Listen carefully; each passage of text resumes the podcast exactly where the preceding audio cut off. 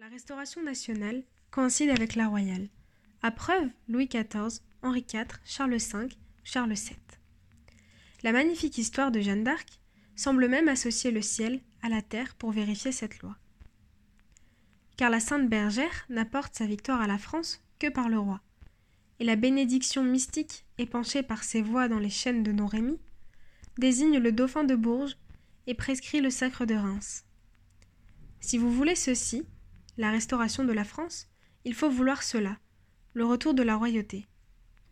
L'historien, qui constate ces liaisons, ne les explique pas toujours. Mais il a le devoir de les reconnaître et de les publier.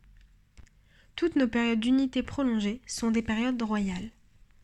La défaillance des personnes fut toujours réparée par le nerf de l'institution. Toutes les fois que la France a pensé, senti, travaillé avec la synergie durable de ces éléments les plus opposés, le pouvoir royal apparaît comme distributeur, régulateur et metteur en œuvre. La règle et l'ordre disparaissent sitôt qu'il disparaît. Ils réapparaissent avec lui, si bien que nos synthèses portent toutes des noms de rois.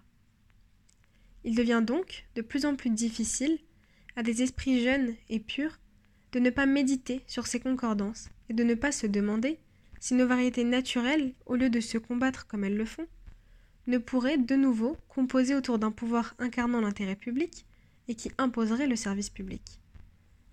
Les constantes de notre histoire montrent que, sous le roi, nos partis se confondraient et s'unifieraient peu à peu. Leur personnel s'éclaircirait, puis disparaîtrait, à mesure que des satisfactions convenables seraient accordées, à ce que chaque subdivision signifie de réel ou propose d'utile et le gros du pays serait enfin soulagé de la politique. On pourrait enfin vivre sans avoir à prendre parti. À tout prix, il faut en finir avec cette absurdité ruineuse. Les partis gouvernants redeviendront des gouvernés. Il suffit de réaliser ce que la raison d'être de chacun peut avoir de juste pour briser leurs ambitions de souveraineté.